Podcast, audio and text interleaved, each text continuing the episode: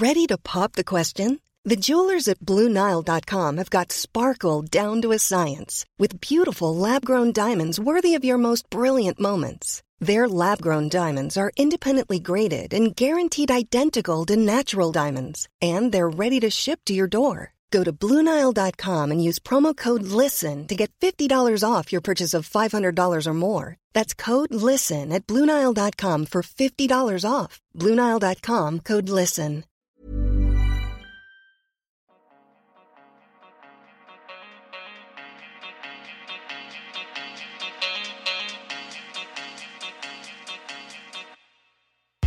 Hello à toutes et à tous et bienvenue dans Métropolite. Moi, c'est Noémie et dans ce podcast, on vous parle nourriture du monde. À chaque épisode, je pars à la rencontre d'expatriés vivant en France et prêts à partager avec nous la cuisine de leur origine et à nous en dire plus sur leurs habitudes alimentaires. Le but de ce podcast, c'est de tendre le micro à des gens comme vous et moi, qui peuvent nous donner un éclairage sur des gastronomies que souvent nous ne connaissons que très peu. À la fin de chaque épisode, mon invité et moi partons à la découverte d'une adresse, censée être la plus proche de ce qu'ils mangent quand ils sont dans leur pays d'origine. Nous proposons également des recettes typiques, authentiques, qui souvent viennent de leur carnet familial. Vous pouvez retrouver tous les détails de notre séance dégustation et de nos tests recettes sur mon compte Instagram, at métropolite. Alors c'est parti, embarquons cette fois pour l'Italie et plus précisément pour la ville de Parme avec Livia. Bonjour Livia Bonjour. C'est un plaisir de te recevoir ici, ça me fait très Merci. plaisir. Euh, on va parler avec toi de l'Italie Oui. et de ta région en plus particulier. Donc je me demandais si tu pouvais commencer par te présenter, donc euh, me dire d'où tu viens, depuis combien de temps tu es ici, etc. Je m'appelle Livia, euh, j'ai 32 ans et je viens de Parme en Italie. C'est euh, une ville euh, d'Émilie-Romagne, comme on dit en France, qui est euh, plus ou moins au centre-nord euh, d'Italie, très proche des Apennins. Donc c'est dans une plaine, mais euh, proche des montagnes. Et tu dis, on dit Émilie-Romagne en France, comment on dit en italien Emilia-Romagna. C'est une région séparée en deux parties. Donc justement, Emilia et Romagna. Parme fait partie euh, de Emilia, comme euh, des villes connues euh, type Bologne. Et alors, est-ce que tu peux nous parler déjà plus de ta région, c'est-à-dire de ses spécialités, des plats vraiment qui sont connus en Émilie-Romagne?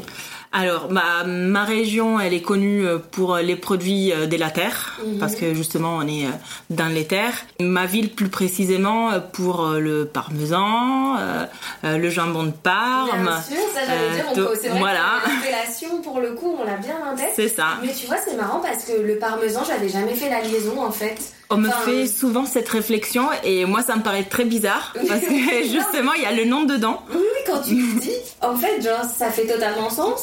Euh, Eh mais ben j'a- j'avais jamais pensé que oui, certainement, il y avait une région qui était affiliée et qui était la, la région de naissance du parmesan, Bah oui. quoi. Et c'est même pas la région, pour le coup, c'est vraiment la ville, parce que dans des villes limitrophes euh, de Parme, justement, il y a un autre type de fromage qui est pas tout à fait, c'est très similaire, mais c'est pas tout à fait pareil. C'est pas rentrer dans le détail des différences, mais en tout cas, le, il y a il euh, Grana Padano et Parmigiano Reggiano.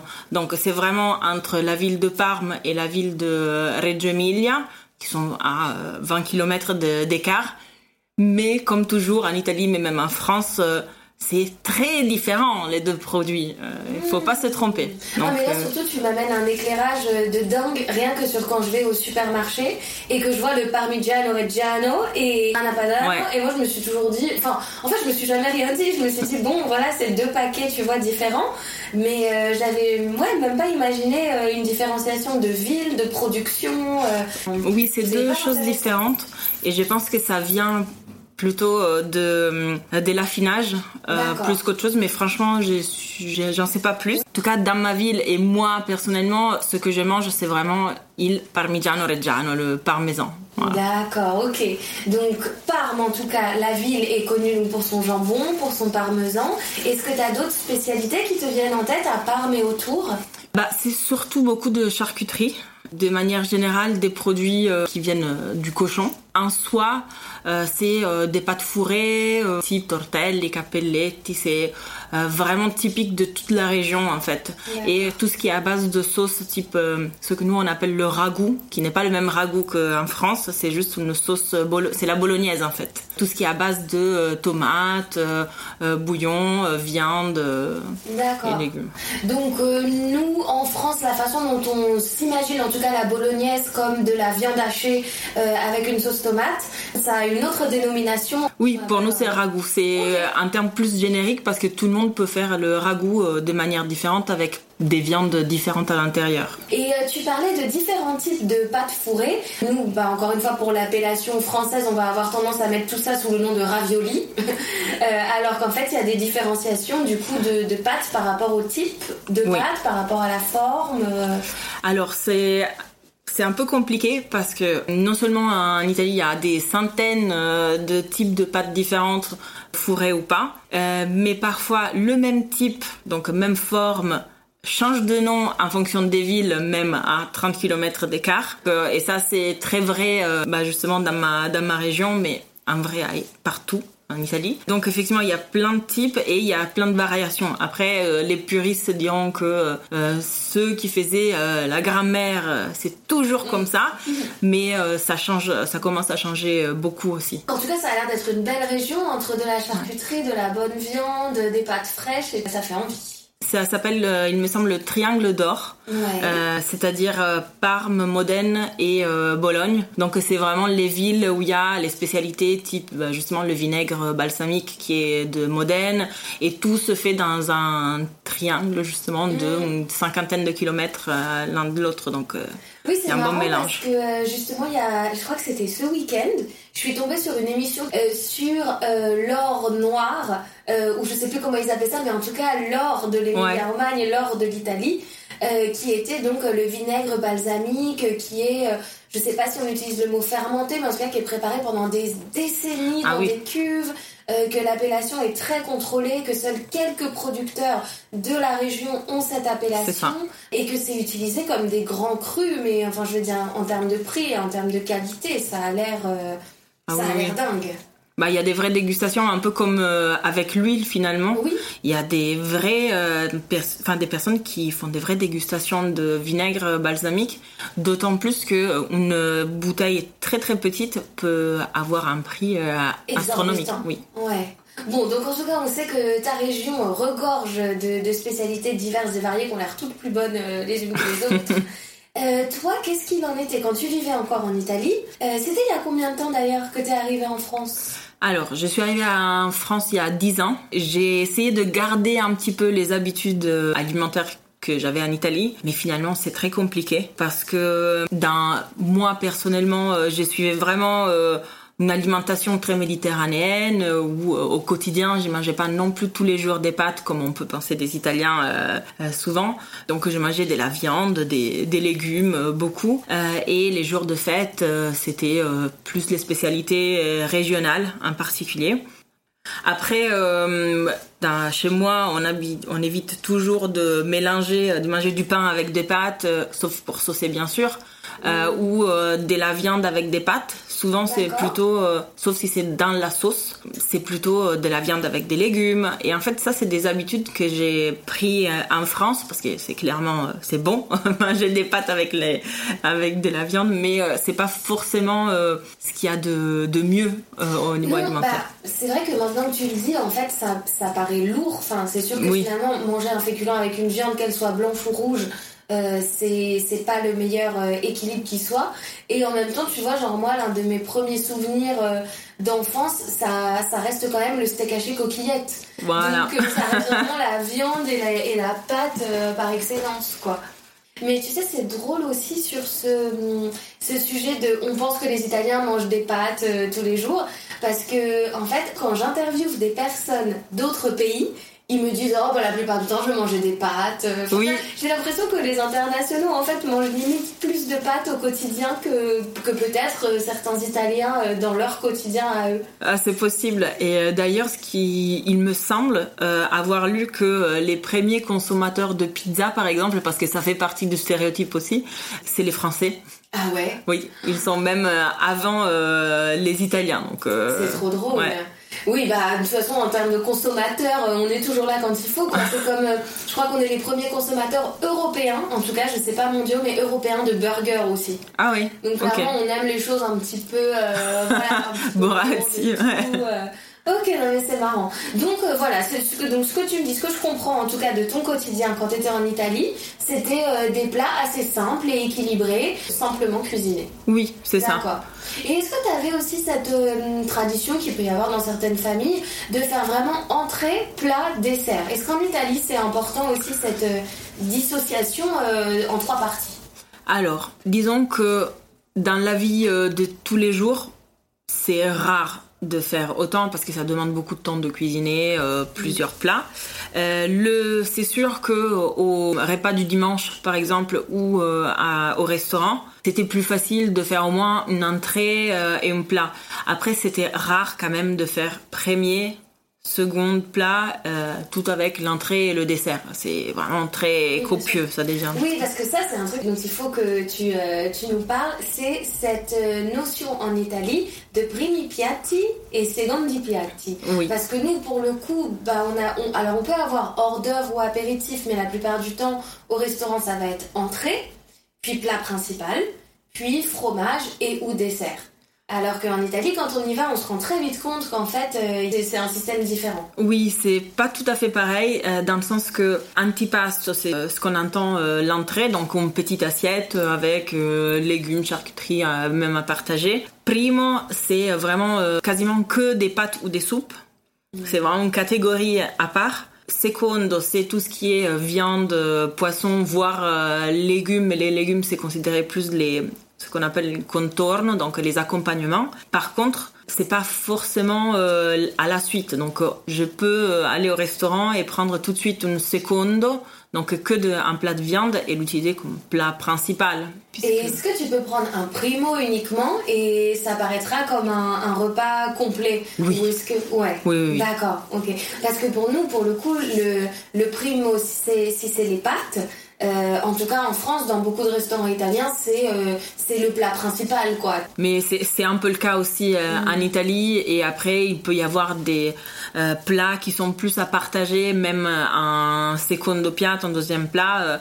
ça pourrait être, je sais pas, un carpaccio, mettons. C'est quand même quelque chose de assez léger qui peut être partagé euh, histoire d'avoir euh, une note salée après des pâtes même si c'est pas forcément nécessaire en tout cas c'est considéré à chaque fois comme des plats qui peuvent euh, des résistances dans les deux cas D'accord, ok. Et alors donc ça c'est un peu pour toute la partie quotidien, voilà, daily life on va dire. tu mentionnais des jours de fête ou en tout cas des jours particuliers. toi quand tu étais en Italie, dans ta région ou que ce soit dans ta ville aussi, euh, quelles étaient les fêtes importantes et la nourriture euh, associée alors encore une fois, c'est euh, compliqué, donc moi je peux parler vraiment pour ma ville uniquement parce que ça change énormément déjà d'une village à l'autre, donc encore pire d'une ville à l'autre, d'une région à l'autre. En tout cas, chez moi, les fêtes sont les fêtes classiques religieuses qu'on a en France. Donc, il y a le Pâques, Noël. en Italie, on a une fête en plus qui est fêtée un peu partout et c'est la euh, la Befana, c'est euh, donc euh, autour du 6 janvier. On, on fête vraiment pas partout. En tout cas, par exemple, les vacances de Noël arrivent jusqu'au 6, janvier, justement.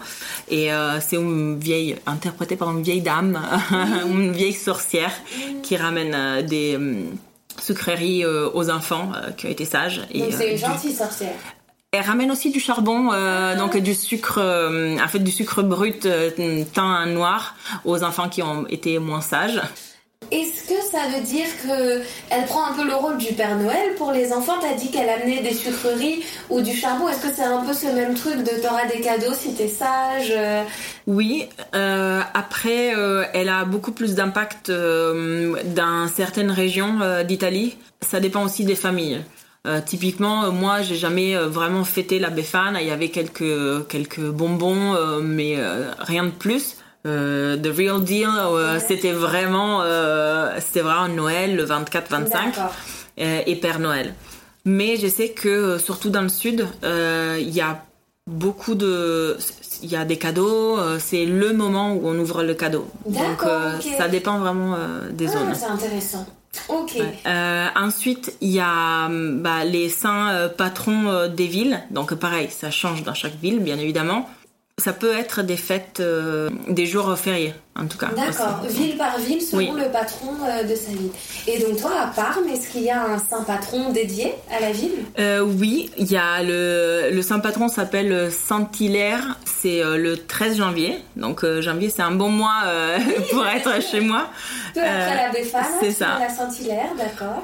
C'était un évêque de euh, Poitiers, il me semble, euh, qui un jour, euh, en marchant par Parme avec ses chaussures toutes cassées, se fait repérer par un cordonnier qui lui donne donc des nouvelles chaussures et le lendemain, ce cordonnier a trouvé des chaussures dorées à sa porte. Ah. Donc de là, on mange toujours des biscuits à forme de chaussures le saint patron.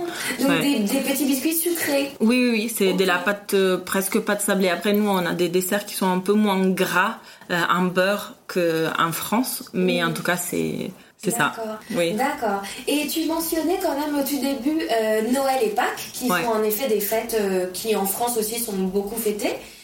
toi, qu'est-ce que c'est ton repas un peu traditionnel dans ta famille à Noël ou à Pâques, si l'un est plus important que l'autre? Alors, dans Ready to pop the question? The jewelers at BlueNile.com have got sparkle down to a science with beautiful lab-grown diamonds worthy of your most brilliant moments. Their lab-grown diamonds are independently graded and guaranteed identical to natural diamonds, and they're ready to ship to your door. Go to BlueNile.com and use promo code LISTEN to get $50 off your purchase of $500 or more. That's code LISTEN at BlueNile.com for $50 off. BlueNile.com code LISTEN. Les deux cas, c'est euh, plus ou moins euh, la même chose. Chaque Noël, c'est le même repas et chaque Pâques, c'est le même repas. D'accord. Donc, euh, ce qui est quelque chose qui peut paraître ennuyeux pour certains, mais moi, j'adore. Non, bah oui, ça fait partie de la tradition aussi. C'est un peu le moment de l'année où tu te dis, oh, je vais retrouver mon rôti ou mon. Exactement. Ah, donc Mathilde, qu'est-ce que c'est, toi, tes petites traditions? Bah, en fait, ça, ça peut ne pas faire rêver, rêver parce que c'est des hum, repas relativement pauvres. pour Noël, par exemple, on mange des pâtes fourrées que chez moi, en tout cas, s'appelle capelletti. Donc, c'est des petites pâtes fourrées en forme de chapeau. Mhm. Et à l'intérieur, donc, euh, il y a. Euh, il peut y avoir de la viande ou pas, et en tout cas c'est du euh, parmesan, de la chapelure de pain et des, du bouillon en fait. Et elles se dans, globalement dans du bouillon, mais elles peuvent exister aussi en sauce type ragoût comme on mentionnait tout à l'heure, ou euh, même avec des sauces euh, à base de crème fraîche, euh, truffes. Enfin, ça peut vraiment changer. En tout cas, à Noël, pour moi, c'est un bouillon. Et ensuite, on mange la viande qui a servi pour faire ce bouillon. Mm. donc et des petites sauces qui sont un accompagnement, mais on n'a pas forcément de légumes qui vont avec. Et finalement, on a comme dessert panettone, torrone qui est du comme le nougat en fait. Mmh, et on retrouve en Espagne aussi. Oui. Comme le ouais. couronne, je savais pas qu'en Italie on en consommait aussi, enfin du moins dans ta famille. Ouais. Ok. Euh, bah, il y en a beaucoup, surtout dans le nord euh, d'Italie, il me semble, parce que euh, il y a une tradition de tout ce qui est fruits à coque, pistaches, noix, noisettes. Ah, bien sûr. Et comme les noisettes du Piémont. Voilà, c'est ça. Totalement de non, non, c'est ça, c'est exactement ça. D'accord, ok. Ah, très bien. Et est-ce que les capelletti, c'est ça Vous les faites maison Vous faites la pâte et la garniture maison? Oui. Tout est fait maison, euh, on, s'y prend euh, à peu près en novembre, on commence à en faire et euh, on commence à compter les 1000, 2000, 3000, 3005. Et oui, parce qu'on est nombreux. Et euh, il faut un plat euh, appelle un deuxième plat, donc un refill. Donc euh, finalement, ça fait beaucoup de travail. En fait, on, on ah congèle tout. Oui, oui, oui, oui, Ok, mais parce que tu vois, c'est là aussi où ça m'impressionne, parce que tu dis plat de pauvre, entre guillemets, parce que ça a l'air en effet assez simple. Mais en même temps, déjà, rien que le travail de faire sa pâte maison, Pour moi, ça surpasse euh, tout dîner, tu vois, que je fais. Euh, je me suis encore jamais lancée dans des pâtes fraîches maison. Oui, c'est pas tout. Il faut maîtriser. Ouais. Et donc ça, c'est pour Noël. Est-ce que à Pâques, toi, t'as quelque chose de traditionnel dans ta famille? Pareil, c'est des sans surprise, c'est encore des pâtes. Ouais. donc ça s'appelle tortelli. Et en fait, c'est pareil, des pâtes fourrées, fourrées de légumes cette fois-ci. Donc euh, c'est de la ricotta, parmesan et blette. Donc il y a ça ou euh, avec de la courge et amaretto. Et on mange ça euh, tout simplement avec du beurre et du parmesan. Ça existe en sauce, mais c'est quand même déjà assez lourd. Donc avec du beurre et du parmesan, c'est tout aussi bon. Mmh. Et alors depuis que tu es en France, donc tu disais que là ça faisait quand même une bonne petite dizaine d'années que tu étais dans la région parisienne. Est-ce qu'il y a des choses qui te manquent particulièrement, que vraiment tu as du mal à retrouver malgré le nombre d'épiceries et le nombre de restaurants italiens? Euh, Il y a des choses vraiment que, que tu as du mal à retrouver Oui, oui. Ce qui me manque le plus, c'est la glace. Les glaces. Euh, il y en a. Je sais qu'à Paris, il y a de plus en plus de euh, glaciers italiens qui ouvrent. Mais bon, il y a les chaînes. Et ensuite, euh, c'est pas forcément pareil.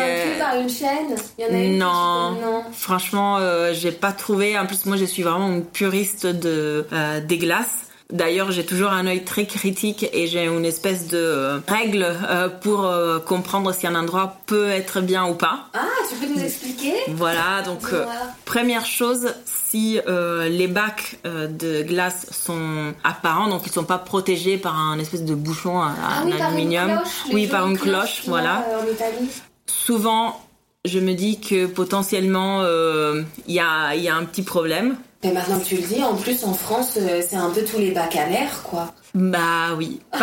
en vrai, non, c'est pas tout le temps. Je le remarque beaucoup, en tout cas, parce qu'en Italie aussi, il y en a qui sont euh, mm. avec 100 euh, bacs euh, couverts. Ensuite, deuxième chose, c'est la liste des parfums.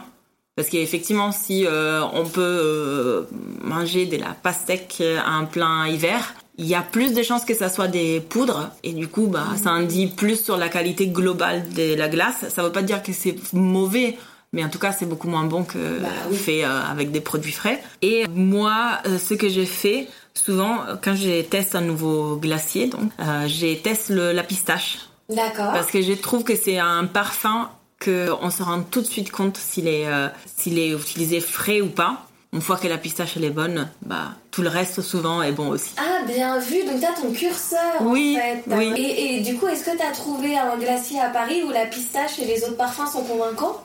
Bah malheureusement euh, non. Après j'ai fait pas forcément des grandes recherches parce que euh, justement je veux pas être trop déçue. ouais, tu m'étonnes. Ok, mais je retiens en tout cas tes trois euh, tes trois curseurs pour un bon glacier ou du moins éviter les plus mauvais. Ouais. Et je goûterai la, la pistache maintenant à chaque fois que je vais dans, dans un glacier. Ok, donc ça c'est ce qui te manque le plus, les glaces, oui, je comprends. Euh, et quand tu es chez toi, quand tu cuisines à la maison, est-ce que tu as des plats un peu phares, euh, un peu emblématiques que tu aimes te faire pour retrouver le goût euh, de chez toi? Oui, il y en a. après, les plats qu'on a évoqués tout à l'heure sont un peu longs à faire et j'ai pas forcément les compétences pour les cuisiner. Mais euh, c'est sûr que quand il y a un dîner euh, et je veux proposer de la cuisine italienne à des, à des amis qui connaissent pas ou qui prétendent faire les meilleures lasagnes avec des la mozza, par exemple, euh, je leur fais justement des lasagnes ou de la pizza faite maison. Ça, c'est un peu mon go-to quand je suis même, même toute seule avec mon copain. Et alors là, Livia, t'évoques deux plats très intéressants pour moi parce que de un, les lasagnes. Donc toi, tu les fais comment? Euh, c'est donc le fameux fameux euh, ragoût euh, bolognaise. Donc c'est viande, sauce tomate et légumes. viande hachée. Viande hachée, oui, oui. Ok. Et tu dis légumes, qu'est-ce que tu mets comme légumes dedans? Il y a des oignons, des carottes et céleri et de la tomate, sauce tomate et concentré de tomate un petit peu. Ok. Et la viande, ça peut être du bœuf, porc ou les deux mélangés, ça dépend encore une fois des, bah, aussi de la qualité de la viande parfois. Bien sûr. Et ensuite, euh, j'ai fait euh, la, la béchamel. Et en fait, il faut euh, intercaler les niveaux. Donc, on commence par la, un petit peu de sauce tomate. Ensuite, on met la, les pâtes sèches euh, Barilla, voilà, classique. On met encore euh, de la, on met pardon de la euh, béchamel. Moi, euh, je préfère avec de la noix de muscade, mais bon, c'est une question de goût. Ok. Ensuite, on met de la sauce tomate. Et après, on recommence, on recommence. Ce qui est important, c'est euh, sur la sauce tomate, mettre du, du parmesan euh, râpé. Une, une petite couche. Mais il n'y a pas besoin de fromage filant dans les, Parce que moi j'adore ça. dans les Moi, lasagnes. justement, tu vois, je, je viens, tu sais, d'une famille italienne, mais que de ma grand-mère Ouais. maternelle. Et je pense qu'elle a ramené avec elle des choses et qu'ensuite elle les a fusionnées à des, tu vois, à des trucs un peu normands, vu qu'elle a vécu en, en Normandie ensuite. Et du coup, ces lasagnes, par exemple, euh, elles mettaient pas de béchamel parce que dans notre famille, on aime pas trop ça. Tu fais des gros yeux. Mais oui, oui, elle, euh, elle aimait pas trop ça. Donc, du coup, pas de béchamel pour nous. Mais par contre, on y mettait de la mozzarella. Mais on tu en voilà, quoi. Donc, ça, toi, c'est pas ta façon de C'est pas les mêmes produits alors, je Ok, pense, non c'est pas la même chose, d'accord. Donc, non, et, et normalement, est-ce que tu sais si les lasagnes traditionnelles, encore une fois, même si ça peut peut-être, je sais pas, varier de région en région, c'est censé se faire avec de la béchamel et Oui. sans. Ok. C'est c'est ça, oui, il faut vraiment de la D'accord. béchamel. D'accord, ok, bon c'est Ouais. noté. Et par rapport à la pizza, c'est un sujet qui m'intéresse aussi parce que on, on sait, bah, notamment ici en France, on entend beaucoup beaucoup parler de la pizza napolitaine qui Mhm. fait, euh, enfin qui a un énorme vent euh, de succès ces derniers temps euh, dans beaucoup de restaurants. Euh, et on connaît aussi la pizza romaine, euh, donc avec une différence de pâte entre Ouais. les deux. Euh, L'une ayant, tu m'arrêtes hein, si je me trompe, Non, mais la bien. napolitaine, dans ce que je vois dans les restaurants d'ici, elle est la pâte, euh, comment dire, là où est la garniture, c'est très fin, mais les bords sont très gonflés. Oui. Le trottoir est vraiment épais et gonflé. Et la romaine, ça m'a l'air un petit peu plus uniforme, si je peux dire, euh, avec une croûte, avec des trottoirs qui sont un peu moins gonflés. Oui. Euh, moi, personnellement, j'ai une, une préférence pour la romaine. Tout le monde s'excite sur la napolitaine, mais je n'y ai pas trop trouvé mon, mon bonheur. Euh, toi, dans ta région, ou en tout cas pour toi, en tant que consommatrice de pizza, euh, c'est quoi la, la vraie pizza que tu préfères? Moi je préfère la, en vrai la napolitaine. D'accord. Euh, après, euh, il y a différents types. Il y a justement, comme tu dis, la napolitaine qui est hyper fine. Il y a ensuite une pizza qui est un peu plus épaisse. Et souvent, quand on fait la pizza maison, euh, il y a au moins 1 voire 2 cm d'épaisseur parce qu'on n'a Bah pas oui. de four à, à- à feu de bois. euh, Enfin bon, c'est compliqué de faire trop fin. Euh, et ensuite, il y a une pizza qui est très très haute. Donc bien évidemment, on mange pas l'équivalent euh, en diamètre d'une pizza Mhm. entière, c'est plutôt une tranche. Et ça peut être euh, même euh, 5 cm de pizza, mais elle est Ah beaucoup oui. plus euh, euh, moelleuse. D'accord. Elle est potentiellement moins lourde parce que justement, on doit en manger un, un Ouais, petit- juste un un, peu moins. et, Oui. pas, et pas une pizza en ça. entier.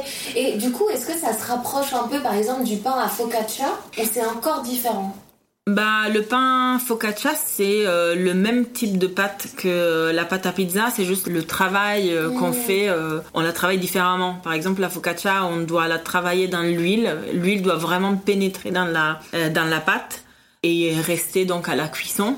C'est c'est là où c'est bon. Alors que la, la pâte à pizza, il y a de l'huile, mais c'est pas l'élément principal Ah, de la recette. Ok, je comprends la différence. Voilà. Et donc toi, tu te fais des pizzas maison pas de temps en temps ici? Oui, bah, j'ai même pu apprendre à mon mari euh, à en faire. Qui n'est pas italien, lui. qui n'est pas italien et il se débrouille très bien parce que finalement euh, faire une pizza est hyper simple. C'est pas cher d'en faire non plus donc et c'est toujours des faits. Ouais, et c'est vrai que c'est le genre de choses où je me dis, euh, quand on sait le faire, on est peut-être jamais mieux servi que par soi-même. Ouais. Par rapport à quand tu peux payer une fortune maintenant au restaurant, t'as des, t'as vraiment des pizzerias qui affichent des prix un peu démentiels, je trouve, pour euh, des pizzas qui sont bonnes mais qui sont pas non plus révolutionnaires en termes de qualité d'ingrédients, tu vois. Ouais, c'est ça. Donc, euh, ok, donc tu les fais aussi toi-même. Dans tout ça, Livia, on n'a pas parlé des desserts. Qu'est-ce Oui. que c'est un peu tes desserts euh, préférés? Tu mentionnais en effet que les pâtisseries euh, italiennes sont moins lourdes en beurre, un peu plus, ça. euh, un peu plus légères. Est-ce que tu as des choses que tu aimes bien en termes de sucré? Globalement, je suis pas quelqu'un qui est très sucré et euh, souvent ce qui revient des amis qui vont en Italie, ils disent que justement euh, les, les desserts italiens par contre c'est moyen et euh, Bah, C'est parce qu'ils n'ont pas mangé des glaces que certes, certes. Et à part les glaces ou les classiques type panna cotta ou tiramisu, qui se dit pas donc tiramisu. Ah oui, parce que tu as remarqué que les Français, ils ont tendance à dire tiramisu? Oui, c'est ça. Ah, d'accord. On a des, hum, pas mal de desserts qui sont donc plutôt secs. Euh, secs dans le sens que c'est des, hum, des, tartes par exemple, des gâteaux. Mais moi mes préférés c'est quand même les panna cotta et tiramisu, mais surtout panna cotta. D'accord.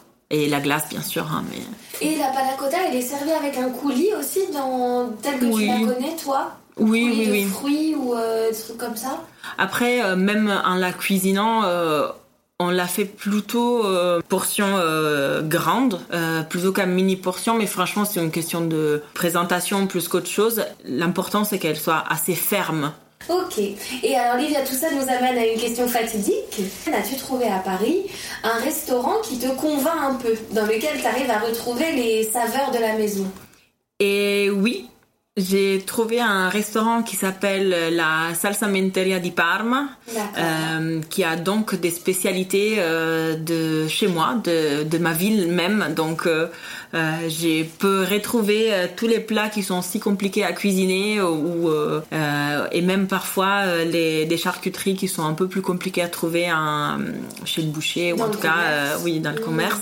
Je trouve bien mon compte euh, dans ces restaurants, euh, même si c'est une chaîne euh, qui existe par contre en France, dans deux villes uniquement, et en Italie.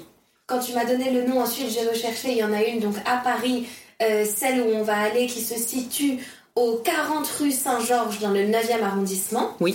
Et l'autre ville, c'est à Cannes. C'est ça. trouver ce restaurant. Et tu disais c'est une chaîne qui est présente en Italie. Oui, à Milan. D'accord, ok. En tout cas. Bon bah super, bah, j'ai hâte de tester ça avec toi, Livia. Tu vas me m'initier au plaisir euh, de ta région et de ta ville, surtout de Parme du coup. Hâte de déguster avec toi. Eh bah fantastique, allons-y. À la suite de cette interview avec Livia, on a donc pu profiter d'un fantastique dîner au restaurant. Et oui, à l'époque c'était encore possible. Notez donc précieusement l'adresse afin de vous y rendre dès que nos amis restaurateurs auront retrouvé le droit d'exercer pleinement leur beau métier.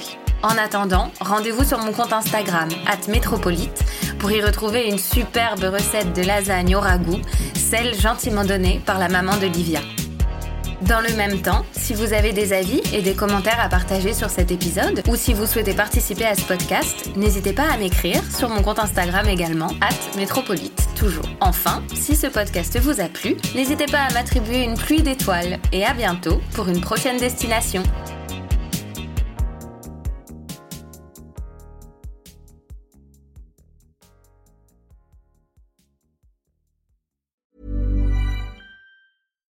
Here's a cool fact a crocodile can't stick out its tongue. Another cool fact you can get short term health insurance for a month or just under a year in some states. United Healthcare short term insurance plans are designed for people who are between jobs, coming off their parents' plan, or turning a side hustle into a full time gig. Underwritten by Golden Rule Insurance Company, they offer flexible, budget friendly coverage with access to a nationwide network of doctors and hospitals. Get more cool facts about United Healthcare short term plans at uh1.com.